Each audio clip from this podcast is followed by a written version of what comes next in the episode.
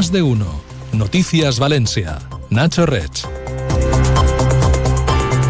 Buenas tardes. Las tractoradas que grupos de agricultores están llevando a cabo en toda España también están afectando a Valencia. En la capital, a primera hora de esta mañana, han cortado la ronda norte, generando un importante caos de tráfico. A esta hora, los tractores mantienen cortadas todavía en ambos sentidos la A3 en Utiel y en Chiva y la A7 a la altura de la Alcudia. Estas protestas se han convocado a través de redes sociales y de grupos de mensajería instantánea y no han sido comunicadas a la delegación de gobierno tal y como exige la ley. Vamos a ver cómo está, como cada día, qué tal está el tráfico a esta hora en la ciudad de Valencia y enseguida resumimos la actualidad local más destacada. Sala de control de tráfico del Ayuntamiento, Mar San Juan, ¿cómo están las cosas? Buenas tardes. Buenas tardes. Hasta ahora sigue cortada la V30 de entrada a Valencia y la ronda norte de salida desde Camino de Moncada. Indicar, no obstante, que se puede salir hacia la CV30 por Juan 23. Por lo demás, destacar dos accidentes. Uno que se ha producido en la mediana de Peseta Alexandre con Camino de Moncada y que genera congestión en ambos sentidos. Y otro en Guillón de Castro con San Agustín. Y eso es todo por ahora. Gracias. Hasta mañana.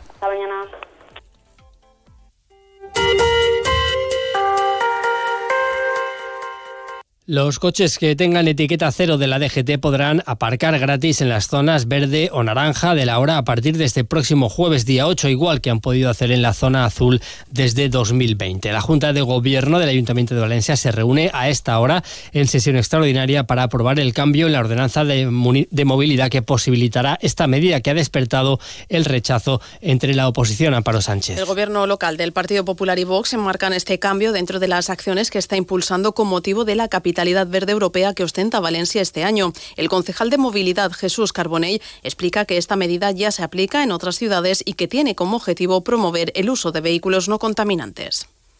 Esta medida ya se aplica en otras grandes ciudades, como por ejemplo Madrid, pero también en Ibiza y Santiago de Compostela, y tiene como objetivo promover el uso de vehículos libres de emisiones contaminantes. Y se enmarca dentro de las acciones que este gobierno municipal está impulsando con motivo de la capitalidad verde europea. El acuerdo que se aprobará en la Junta de Gobierno local se publicará mañana en el Boletín Oficial de la provincia para que pueda entrar en vigor a partir de este próximo jueves 8 de febrero. Como decíamos, desde la oposición municipal no ven con buenos ojos la medida. Tanto Compromís como el PSPB creen que no tiene sentido que para fomentar el uso del vehículo eléctrico se perjudique a los vecinos que tienen implantadas en sus barrios las zonas verde y naranja de estacionamiento exclusivo o preferente para residentes. Escuchamos al concejal socialista Giuseppe Grezzi y la edil socialista María Pérez suposa de facto dinamitar la zona de residents tal com la van sol·licitar les veïns dels barris. A partir d'ara, l'estacionament serà permès a qualsevol que dispose d'un vehicle amb etiqueta cero emissions, encara que no siga resident. No tiene sentido que para promocionar una flota menos contaminante en la ciudad de Valencia, el Partido Popular opte también por penalizar y perjudicar a los vecinos y vecinas que hoy disponen de una zona verde exclusiva para residentes en determinados barrios. Seguimos hablando de temas relacionados con la movilidad porque la EMT de Valencia ha creado un monedero virtual que permite viajar siempre en sus autobuses al mejor precio posible, incluso gratis, porque si se realizan 41 viajes en un mismo mes, el resto de las validaciones hasta que acabe ese mismo mes serán gratuitas. Con este nuevo sistema de billetes virtuales bautizado como Moviment ya no serán necesarias las tarjetas físicas ni las recargas periódicas, solo el teléfono móvil. Según el ayuntamiento, la EMT de Valencia se convierte así en la primera empresa de transporte Española en crear un monedero virtual. El sistema lo ha presentado esta mañana en la Plaza Ciudad de Brujas la alcaldesa María José Catalá y permite viajar siempre al mejor precio posible. El usuario va siempre va a tener el, mejor precio de tarifa, es decir, que no va a tener que elegir, eh, sino que ya directamente al darse de alta eh, va a tener el mejor precio en función de su uso y en segundo lugar pues eh, tener transporte gratuito a partir de una frecuencia de uso de dos trayectos al día.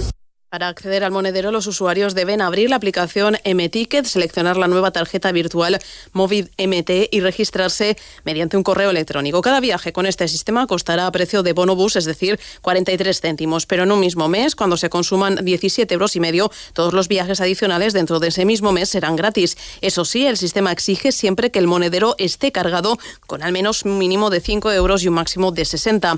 La MT inicia ahora un proceso de ensayo del monedero y busca a 50 voluntarios que quieran probarlo de manera gratuita. Los interesados pueden inscribirse ya para participar en la experiencia piloto y dentro de una semana la compañía seleccionará de manera aleatoria a los elegidos.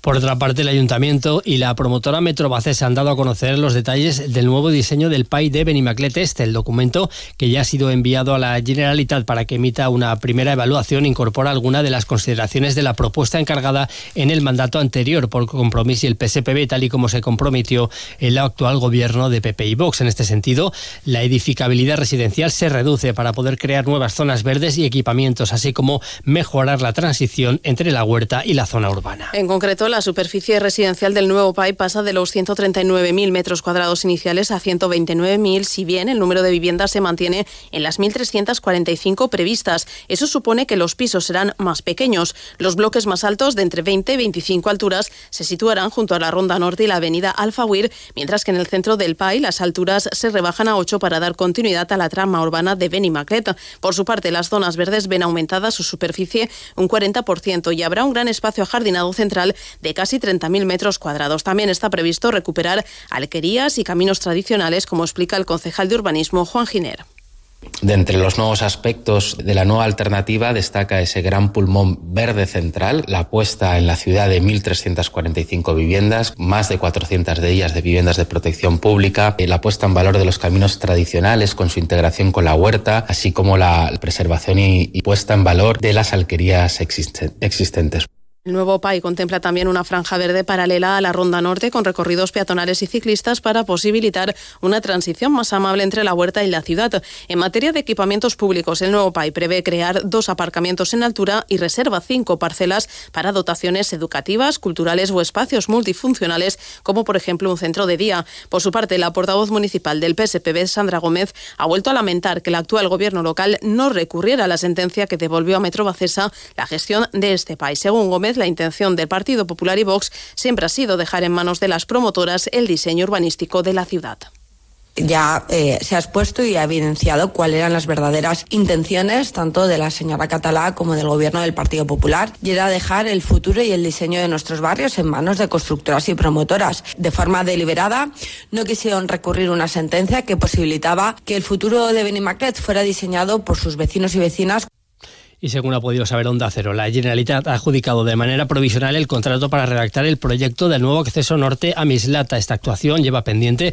de ejecutarse desde hace más de dos décadas y durante mucho tiempo fue foco de enfrentamiento entre Mislata y Valencia. Finalmente, hace ahora un par de años, los ayuntamientos de ambas localidades alcanzaron un acuerdo para ejecutar un acceso mucho menos agresivo con la huerta que el diseñado inicialmente. El nuevo proyecto sustituirá a la fallida y polémica Ronda Norte de Mislata, que preveía prolongar hasta esta localidad del Hortanor la ronda Norte de Valencia desde la rotonda donde confluyen las avenidas Maestro Rodrigo y Pío Baroja en el entorno del Biopark. Este trazado tenía un fuerte impacto sobre la huerta de Campanar con una calzada de entre 50 y 65 metros de anchura, pero la crisis económica primero y después la victoria de gobiernos de izquierda tanto en la Generalitat como en el Ayuntamiento de Valencia motivaron que quedara guardado en un cajón. Hace un par de años la reactivación del mercado de la vivienda llevó a la Generalitat a recuperar el proyecto ante el aumento de población que traerán los desarrollos urbanísticos previstos en la zona norte de Mislata, donde están previstas hasta mil nuevas viviendas. No obstante, ahora el Gobierno autonómico, con el visto bueno de los ayuntamientos de Mislata y Valencia,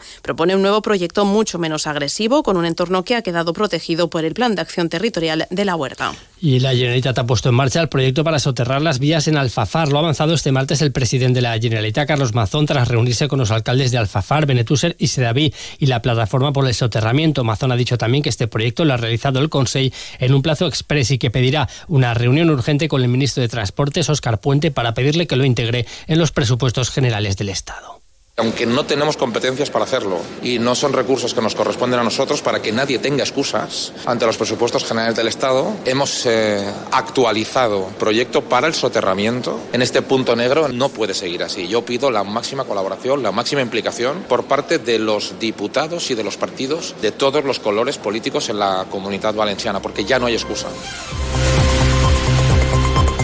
En cuanto al tiempo, esta tarde se mantendrá la nubosidad de tipo alto en Valencia y de cara a mañana miércoles cambio radical con cielo poco nuboso y rachas moderadas de viento de poniente que traerán un notable aumento de las temperaturas. Las máximas llegarán a los 23 grados a la sombra. Aquí lo dejamos, las 2 menos 10, resumen ahora de la actualidad regional.